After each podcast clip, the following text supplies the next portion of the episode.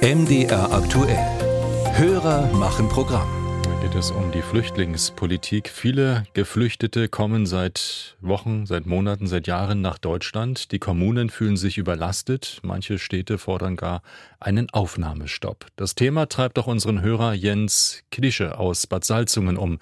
Er hat uns folgende Frage gestellt. Viele Flüchtlinge, die nach Deutschland kommen, haben keine Pässe oder Personalpapiere. Oft haben sie diese absichtlich vernichtet. Weshalb kann nicht geregelt werden, dass ein Asylantrag in Deutschland oder in der EU nur mit Pass oder Personalpapier gestellt werden kann. Ja, wie ist das mit den Papieren und den Asylverfahren? André Seifert hat nachgefragt. Die Antwort gleich vorweg. Ja, das geht. Die Bundesrepublik könnte als souveräner Staat selbst entscheiden, Menschen ohne Papiere kein Asyl zu gewähren.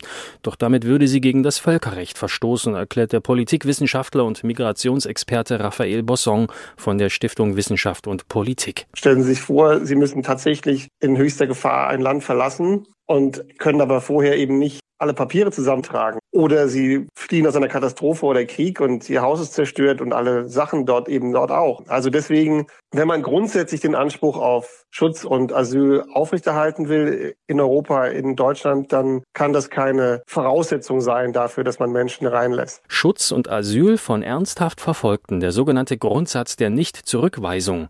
Er entstand im Völkerrecht nach dem Zweiten Weltkrieg, in dem Millionen Menschen vertrieben wurden, vor allem Juden. Viele von ihnen waren ohne Dokumente auf der Flucht. 1951 einigten sich 145 Staaten auf die Genfer Konventionen und damit auf diesen Grundsatz. Keiner der vertragsabschließenden Staaten wird einen Flüchtling auf irgendeine Weise über die Grenzen von Gebieten ausweisen oder zurückweisen, in denen sein Leben oder seine Freiheit wegen seiner Rasse, Religion, Staatsangehörigkeit, seiner Zugehörigkeit zu einer bestimmten sozialen Gruppe oder wegen seiner politischen Überzeugung bedroht sein würde. Soweit die Theorie. Die Praxis ist komplizierter. An den Grenzen der EU werden seit Jahren Flüchtlinge zurückgewiesen. Geprüft werden bei diesen Pushbacks weder ihre Anliegen noch ihre Papiere. Der Europäische Gerichtshof für Menschenrechte entschied in einem Beispielfall an der spanischen Grenze sogar, dass diese Praxis rechtens ist. Das Völkerrecht erfährt also eine gewisse Aufweichung. Auf der anderen Seite kommt hinzu, dass manche Flüchtlinge absichtlich ihre Papiere wegwerfen, weil sie sich bessere Asylchancen ausrechnen.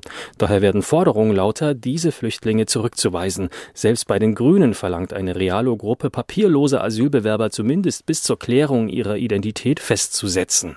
Eine Zurückweisung papierloser Flüchtlinge wäre schon eine Entlastung für die Kommunen und Kreise, meint der CDU-Landrat von Görlitz Stefan Mayer. Aber man kann das, glaube ich, auch nicht pauschal so durchführen, weil es gibt eine ganze Reihe von Menschen, die aufgrund ihrer Fluchtgründe ohne Identitätsnachweis unterwegs sind, wo sie einfach kurzfristig das Land verlassen mussten. Wenn ich an manche afrikanische Regime denke, die gar keine Ausweisdokumente ausstellen. Und äh, das ist, glaube ich, dann ein Punkt, wo ich äh, an Grenzen komme, weil die Menschen nichts dafür können, dass sie keine Dokumente bei sich haben. Auch Experte Raphael Bosson hält das für falsch. Flüchtlinge verdienten immer eine Chance, da man nie wissen könne, ob und warum sie ihre Papiere absichtlich entsorgt haben.